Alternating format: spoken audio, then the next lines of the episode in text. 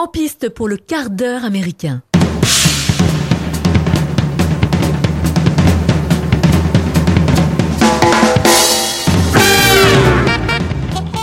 Bonjour à tous, bienvenue à vous dans le quart d'heure américain, notre émission hors série en format court consacrée au film All Guard, une production Netflix.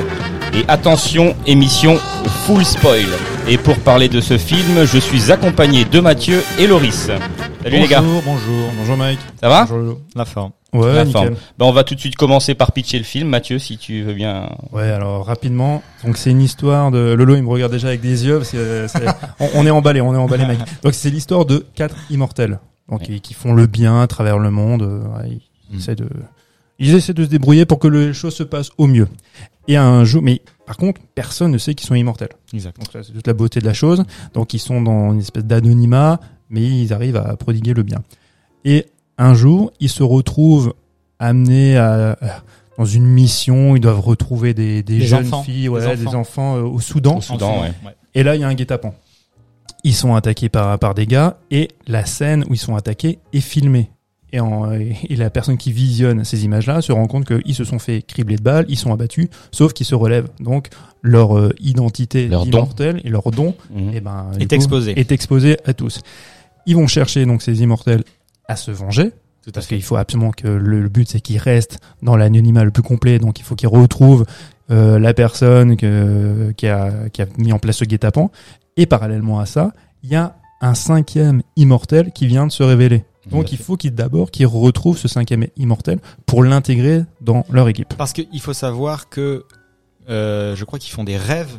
C'est ça, ils font des rêves, Ouais, des, immortels. Simultané, ouais, ils Voilà. font les mêmes rêves en même temps. Parce que les immortels, en fait, ils, finalement, ils savent pas. Enfin, le nouveau, le nouvel immortel ne le sait pas tant qu'il est pas mort une première fois. Du Mm. coup, dès qu'il meurt une première fois, les anciens immortels ont des visions de euh, de cette per- nouvelle personne et ils doivent aller le chercher pour finalement l'inclure dans, dans leur groupe, quoi. C'est ça. Ouais, et, et le don, euh, en fait, il est révélé, mais pour euh, pour en faire euh, bénéficier l'humanité. En fait, le, le côté méchant, enfin les méchants dans ce film-là veulent C'est ça. récupérer le don de ces immortels pour en faire euh, euh, le bien. le bien, ouais, pour euh, faire profiter de l'humanité, de leur immortalité, quoi. C'est Voilà, ça. Ils veulent, ils veulent choper leur ADN Ouais, pour pouvoir guérir du cancer et différentes maladies, dont un des personnages, qui est un ancien membre de la CIA, lui, Oui. sa, sa volonté, c'est qu'on arrive effectivement à avoir un- retrouver leur ADN pour que chacun puisse bénéficier de cette immortalité et guérir des maladies parce que son épouse euh, est décédée du cancer.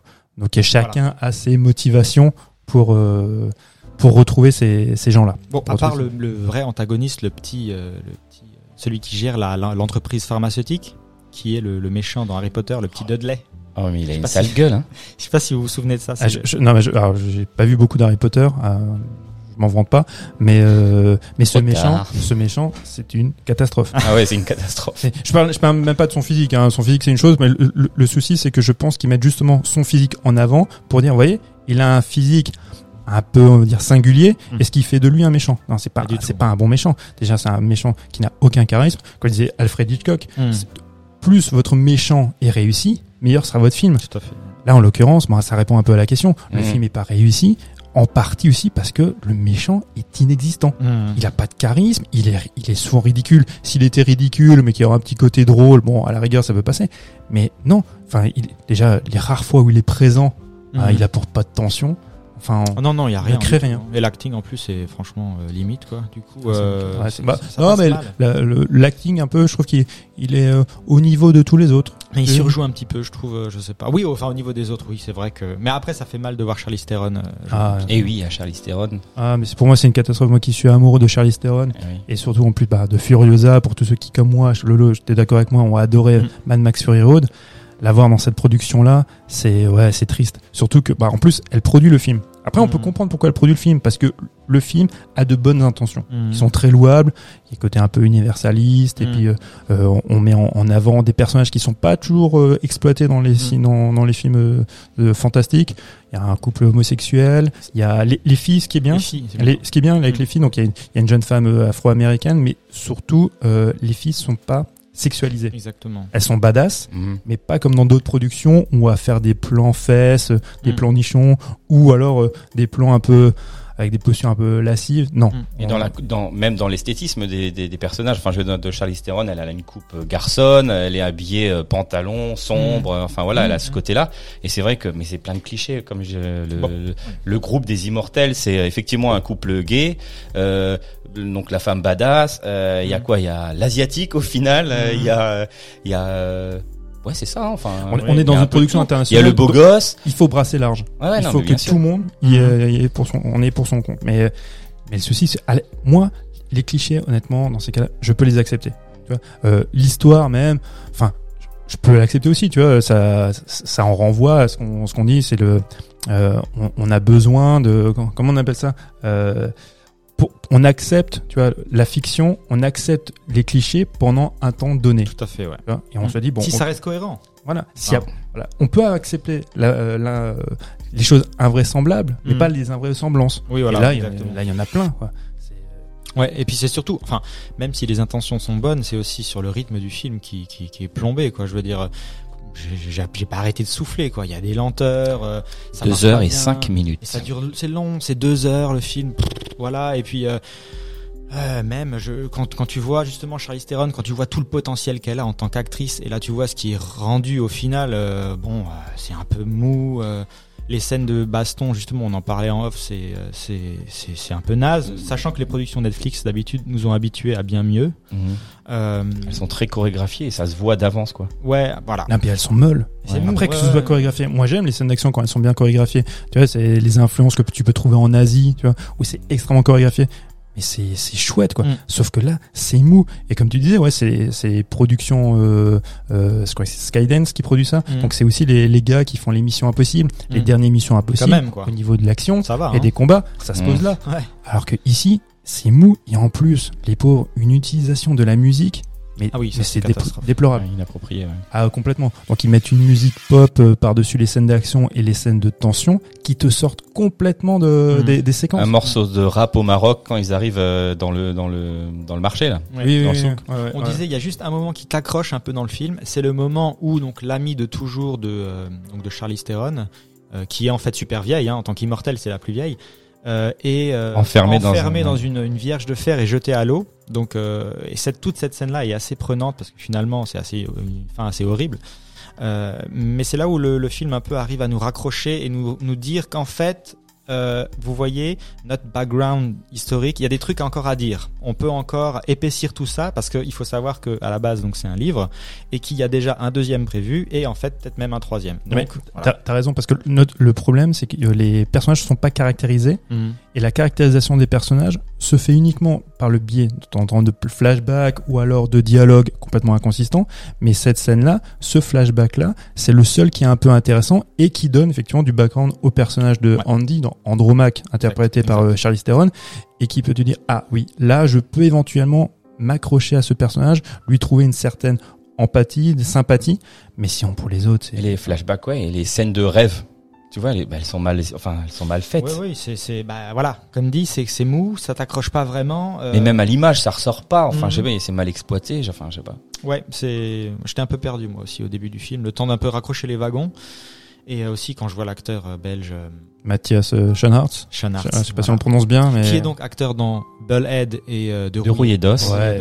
bah, c'est un super acteur, c'est un acteur Super. très physique. ouais, et, euh, mais qui a une vraie gueule d'acteur. Ah bah oui. qui, qui, si tu le diriges bien, il peut faire des super trucs. Et là, Eh ben, d'ailleurs, en parlant de lui, j'ai sélectionné une, une scène. On n'a pas pu sélectionner beaucoup parce que, bah, vu l'inconsistance du, l'inconsistance du film. Euh, et en fait, euh, c'est euh, une scène où il parle effectivement à la nouvelle recrue. Euh, du, du, du fait qu'elle soit immortelle et qu'il faut qu'elle s'y habitue, euh, qu'il faut qu'elle s'habitue à perdre, à perdre des proches.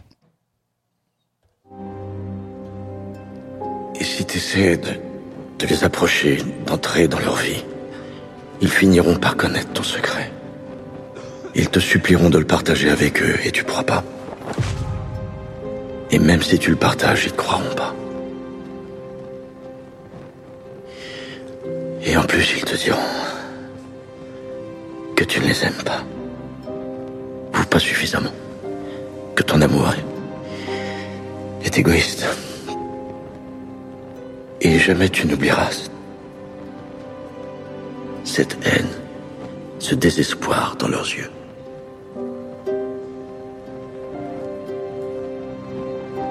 Là, tu comprendras ce que c'est que de perdre. Tous les êtres chers que tu as profondément aimés. Voilà, une scène pathos. Ouais, en plus, la VF ne rend pas service. Non. Mais euh, ouais, c'est C'est une- censé être triste, mais on, on se surprend à sourire ouais, c'est ça. parce que c'est c'est ridicule Exact, c'est possible. ridicule. C'est écrit avec des moufles. Mm. Non, mais- Alors que l'intention est plutôt bonne. Raconter euh, que quand tu deviens immortel, tu perds tous tes proches et que c'est un, c'est, c'est finalement horrible. Il la faut prendre chose. ça en compte, ouais, voilà. Voilà. c'est- Du coup. Et euh, finalement, ça rend très mal. Mais le problème, c'est que ça, c'est hyper important justement Mhm. pour caractériser les personnages et même pour l'histoire. Mais ça se doit se raconter par de la mise en scène et pas par des dialogues Mhm. surécrits, Et- explicatifs. Et par de la musique, euh, voilà. Voilà, tu rajoutes par-dessus une musique hyper pathos. Tu dis bon, alors maintenant, accroche-toi Faut parce que c'est cinq séquences émotions. Tu Je- ouais, tu es prêt à pleurer. Non, c'est si tu veux expliquer ça, faut que tu l'expliques en mouvement, Mhm. par de la mise en scène. Éventuellement, si tu veux par un flashback, c'est peut-être la facilité, mais pourquoi pas? Mais tu t'arrêtes pas avec des dialogues aussi ronflants que ça. Mais dans la scène là, il y a des flashbacks euh, justement euh, où tu vois, où il voit exact. justement euh, les membres de sa vie passée, et, euh, les moments où il y a eu la haine de ses proches qui n'ont pas compris pourquoi euh, il voulait pas partager son secret. quoi. Parce que lui, c'est le plus jeune. Je C'est le plus jeune, ouais. commence en 1812, je crois, quelque chose comme Sur ça. les guerres napoléoniennes, ouais. Voilà. Et, et c'est donc lui le plus jeune qui va, comme on est en full spoil, qui va trahir. Exact. C'est oui, lui qui parce que- c'est lui qui trahit. Il faut un traître dans l'histoire, Il C'est fa- pas, une il- tra- c'est pas une trahison méchante. Bah, son intention, elle est, elle est aussi, euh, on va dire, bienveillante. bienveillante parce que ils, Mhm. veulent les sortir de leurs conditions, qui les pèsent, parce qu'être des Ils veulent immortels, mourir. a priori, c'est pas commode.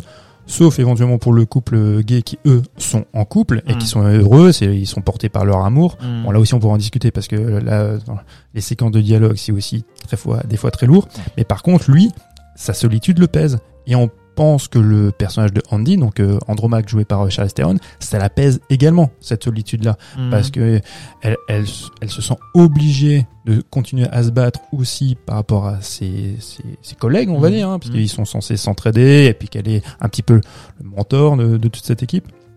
Mais ça, ouais, cette solitude euh, à Mathias Schoenaerts, ça, le- ça le pèse et va en finir. Et c'est pour ça qu'il va, euh, qu'il va trahir son équipe. Et c'est lui qui est à l'origine euh, un petit peu du, du, du, du guet-apens. Oui, mais il faut savoir aussi que ils meurent au bout d'un moment, les immortels. Ils ont une date d'expiration entre guillemets, sauf qu'ils savent pas quand c'est. Et ça arrive à Charlize Theron. dans le euh, film à Charlize Theron, ouais. puisqu'elle a, elle est blessée avec un couteau et elle continue de saigner. Euh, Elle, cicatri- elle cicatrise pas, ouais. Et donc là, elle sait que, bah, à la prochaine, euh, à la prochaine erreur fatale, on va dire, c'est fini pour elle, quoi. Et Il y a aussi le repenti. Il y a le repenti, mais juste une chose, l'incohérence déjà du scénario. non, mais ça, Alors, ouf. Je, moi, je sais pas, j'ai pas lu les comics. C'est peut-être le comic, c'est peut-être hyper foisonnant. Ils avaient pas le temps de tout, de tout raconter. Mais là, tu te dis bon, Mathias Schoenaerts, il trahit l'équipe. Alors, ce qu'il leur faut, c'est qu'ils récupèrent des immortels pour prendre leur ADN. Donc, sachant que Mathias Schoenaerts est un petit peu, ben, euh, bah, c'est la balance. Donc, il pouvait très bien faire les tests sur lui. Mais oui. si c'était opérant ou pas. C'est clair. Ils n'étaient pas sûr. obligés de créer cette mise en scène du guet-apens, on va les buter. Ah, bah, vous voyez, donc ils sont bien, bien immortels. On aurait Mm. pu tirer une balle dans la tête de Mathias Schoenaerts. Ah, donc il se réveille, bah écoute, on va prendre ton ADN. Non, non, non, bah, Oui, mais et puis même, c'est comme celle qui découvre qu'elle est immortelle.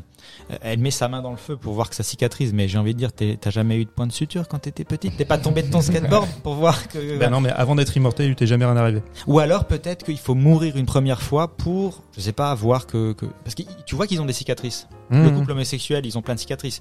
Donc est-ce que c'est les cicatrices qui se forment avant que tu meurs la première fois? Voilà, je, ça c'est des questions qu'on, qui restent un peu en suspens, qui sont probablement expliquées dans le comics.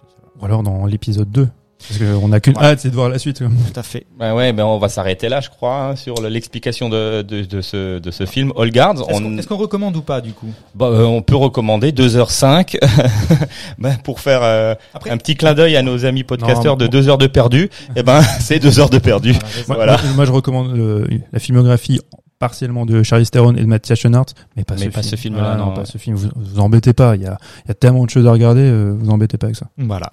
Merci les garçons, merci à vous d'avoir écouté cet épisode du quart d'heure américain. On vous rappelle que vous pouvez nous retrouver sur nos différents réseaux sociaux et sur les principales plateformes d'écoute. On vous donne rendez-vous très vite. Portez-vous bien.